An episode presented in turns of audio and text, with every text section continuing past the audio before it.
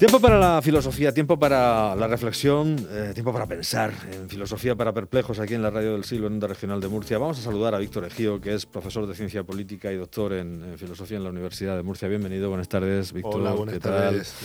Y vamos a hablar de una pensadora, una profesora, un intelectual estadounidense que ahora pues está, bueno, acaba de de revisar una edición de, su texto más, más conocido, Sexual eh, Personae, eh, que, publicó en 1990. Pero está también de actualidad y fundamentalmente porque es la, feminista, es una intelectual y feminista y profesora estadounidense, decía, eh, que ha citado Cayetana Álvarez de Toledo, eh, que, decía que era su, en fin, que era feminista eh, amazónica, dijo, la portavoz del PP, y citaba, un poco en la línea, me alineo con las, con las teorías, las tesis de Camille Paglia, se llama esta profesora eh, que, trabajó con Harold Bloom en, en, la Universidad de Yale en, en los Estados Unidos, neoyorquina del año 47, y que ella se considera una mujer de izquierdas, pero entra en, contraposición, entra en choque con muchas eh, cuestiones que plantea a día de hoy el movimiento feminista.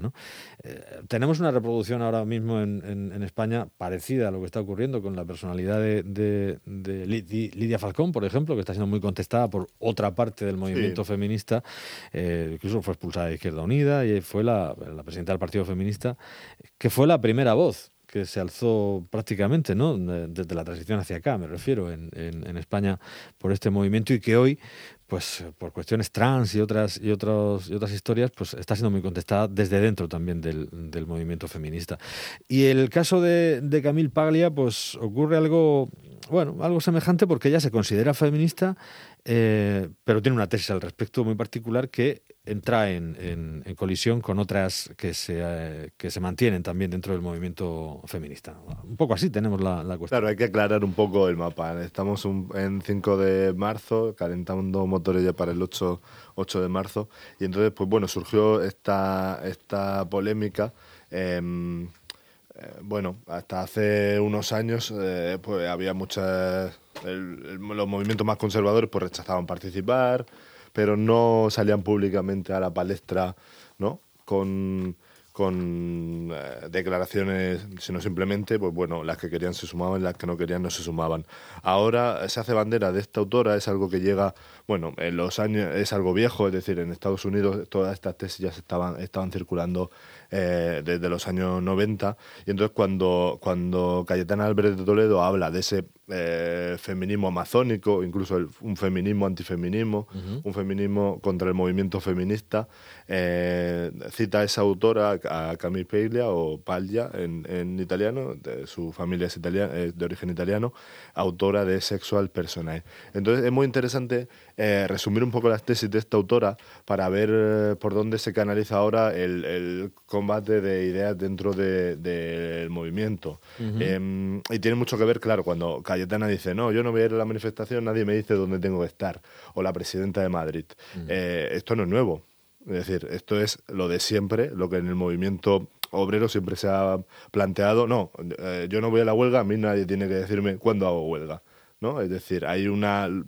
Hay personas que tienden más a creer en la lucha social y en el movimiento colectivo y luego está también esa tendencia liberal. El individualismo, ¿no? El individualismo. Gente que piensa que el colectivo no, no, consigue nada y que lo va a conseguir más eh, por su propio interés o va a conseguir más, eh, más logros para su interés personal. Esto ya lo planteaba Boro Vallejo, yo siempre me llevo esto un poco el terreno literario eh, en, Historia de, una escalera, los personajes de Fernando y Urbano, Urbano era el, sindicalista y Fernando el individualista. esto ese, debate, ese debate sigue ahí, también está presente como no en el en el feminismo. Y eh, está claro, a nivel del, movimiento de los trabajadores, yo creo que no ha sido muy, muy positivo en los últimos años. Solo hay que ver capacidad adquisitiva, eh, temporalidad, precarización del empleo, todo lo de ir cargándose poco a poco el convenio colectivo, ¿no? Eh, luego, si hay alguna conquista, por supuesto, ese que dice yo no voy a la huelga, a mí nadie me dice cuándo tengo que ir, ese se beneficia también de los, de lo, del resultado, ¿no? Eh, pues en el, en el feminismo hay una tendencia particular, entonces esta autora, por ejemplo, diría que sus modelos de... de mm, em, eh, feminismo no son las sufragistas, por ejemplo, no es ese tipo de lucha colectiva o que no se siente identificada en un movimiento como el, el del 8M, ¿no? que saca millones de personas a la calle. Em, eh, si le preguntamos a Pegler nos va a decir que sus modelos de, feminismo pues son Catherine Hepburn o no eh, actrices o mujeres de éxito que tienen esa, esa estela de haberse hecho a sí misma. no, creas porque en una entrevista le da un, leñazo bueno, por ejemplo, a, Mel Streep, que, se mm. metía mucho después con Weinstein y que en un momento determinado recoger un, Oscar dijo, Weinstein es Dios. Eh, ese tipo de, actitudes también las critica. Y sin embargo, por sí se, sí se identificaba, por ejemplo, con personajes como Amelia Earhart. una aviadora. Claro, esta también eh, era. Y entonces nos dice, no, los textos de Simone de Beauvoir, ¿no? Nos dice que estas mujeres no eran mujeres victimistas, son mujeres que se defendían por sí mismas.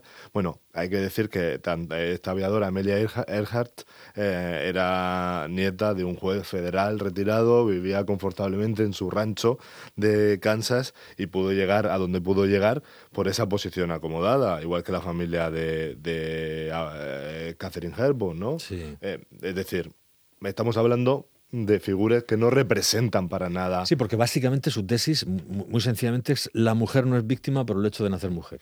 Sí. Entonces, el, eh, aquello de decir, esa defensa del grupo de la mujer como víctima, como oprimida, etcétera, ella no está de acuerdo con ese planteamiento porque el hecho de nacer mujer no, no, necesariamente te hace, te hace víctima. Lo que me llama la atención es, por ejemplo, que diga que las raíces de sexual persona eh, están en, el segundo sexo de, de Simón de Beauvoir, ¿no? Entonces dices, bueno, eh, a, a ver por dónde lo hemos sacado esto, ¿no? Sí, hombre, sería, sería discutible eso. Ella defiende que al final Simón de Beauvoir también se, opuso un poco al feminismo de la época y eso es lo que hace ella, incorporar un aire renovador. Pero esto del feminismo, antifeminismo, me parece un poco como el café descafeinado o la cerveza sin alcohol, ¿no? Que al final mm, es como el caballo de Troya por dentro, ¿no? Alguien, un discurso que desde la propia mujer te intenta derribar una a una todas las tesis del movimiento feminista, que son las que están detrás de las conquistas de los últimos de los últimos años y por eso por eso ahora pues bueno tienen tienen eco a nivel de crítica de crítica eh, más intelectual. Por ejemplo, Pegler dice que las diferencias entre hombre y mujer que no son un constructo de la sociedad, no son tanto un constructo de la sociedad como algo natural, que hay que incorporar a los estudios de género también la biología, porque el hombre diferente. Sí, defiende esa diferencia y habla de solo una pequeña eh, proporción de personas genuinamente intersexuales. o la psicología también, ¿no? y, te dice que, bueno, que hay que, hay que volver a, Freud, que ha sido siempre despreciado por el movimiento feminista. Pero es que hablar de Freud hoy en día es como si yo, eh, es decir, la psicología que hoy se, se estudia eh, tiene que ver con Freud lo mismo que la genética con Darwin. Es decir, que estábamos a años luz de, de, esas ideas que no, las ideas de Freud que no resisten para nada el método científico ni fueron científicas en, en ningún momento. Eh, esa sería una crítica, no incorporar la biología. entonces nos va a decir, no, hay violaciones y no se puede hacer nada, porque eso forma parte, de alguna manera, esa violencia sexual, esa violencia sobre la mujer, tiene un componente biológico. Los grandes filósofos siempre han dicho, eh, siempre han tendido a naturalizar lo que no quieren cambiar, lo que se rechazan a cambiar. Eso, ha existido siempre. Frente a eso, eh, adoptar leyes o em, de alguna manera un sistema que, que em, preste algún beneficio a la mujer, como la ley de violencia de género, es victimizar a la mujer. Eh, la única respuesta frente a eso, frente a, esa, ese componente biológico, em, frente al mal, un mal atávico que no se puede solucionar y que siempre va a existir en el mundo, por parte de la mujer es la autodefensa. La autodefensa y la vigilancia, la responsabilidad propia. Es decir, te están desmontando desde dentro todos los planteamientos de que por alguna en el mercado laboral o en el o a nivel legal, ¿no? Nuestro sistema penal debe prestar un eh, mayor, ¿no? protección a las mujeres porque los datos de violencia de género son incuestionables, es que siguen subiendo las denuncias, es que Murcia es la cuarta comunidad. Ese sería el otro problema que yo tengo con estas teorías, que nunca citan datos. Es decir, te dicen, no, las encuestas son eh, manipuladas, la brecha de género es una manipulación porque realmente, biológicamente y psicológicamente, las mujeres no quieren dedicarse a las mismas profesiones que los hombres, entonces por eso ganan menos, porque no se dedican a las mismas, a las mismas profesiones. Pues eh, es bastante, esos datos son bastante eh, cuestionables, ¿no? Habla, por ejemplo, de que no está de acuerdo con las cuotas, habla también de habla, de la radicalización, dice que es un defecto de, de, la izquierda, eh, porque lo que puede atraer, por ejemplo, la intervención en la educación en las escuelas y, todo este tipo de cosas es eh, que la gente pueda creer que se están vulnerando sus derechos y se dé un giro a la derecha y a, figuras totalitarias. Y cita a Hitler, y cita con, lo de Weimar, eh, y, cita este tipo de, cosas que ahora pues, incluso están pasando en países, ella misma dice, como Brasil, Alemania o Hungría. Bueno, la realidad es que todos los delitos sexuales han aumentado un 10% en el último año. Solo hay que pensar en las violaciones múltiples, ¿no? en 2016 fueron 14, 2017 10 y eh, en 2018 fueron 60 y en 2019 74. Es decir, que hay un fenómeno en la sociedad que, está ahí, que la violencia... Sí, pues el goteo de 2020 ahora mismo estábamos ya en, una cifra cerca de la veintena de víctimas en lo que llevamos de año. Y, asesinatos, por ejemplo, 55 mujeres asesinadas el año pasado, eh, es el número más alto desde 2015, es decir, y sigue subiendo desde 2017. Por no hablar del de, mercado de trabajo, es que todos los índices de trabajo parcial, eh, trabajo temporal, eh, afecta mucho más a la mujer y tenemos una brecha todavía que está en el 25%.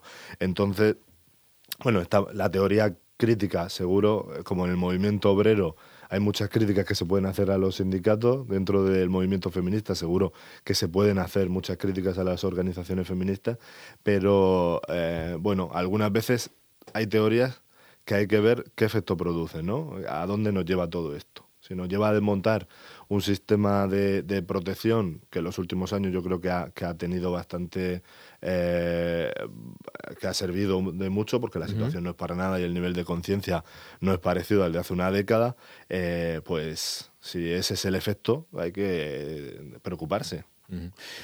Dice también cosas como, por ejemplo, no tomarse los movimientos como algo, como una religión, ¿no? Lo dicen en relación al cambio climático en esta entrevista que le hacían con, motivo mm. de la revisión de su texto eh, del año 90 y, lo mismo con, el feminismo, ¿no? Es decir, bueno, pues todo es matizable, todo es...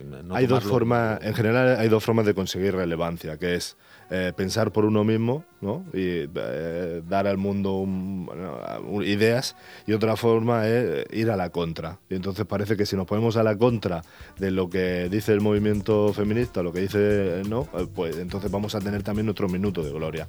Eh, muchas afirmaciones yo las tomo por ahí, porque muchas veces no sabe uno si se está hablando en serio o, pensando en la provocación, ¿no? que también es una forma de, pensar.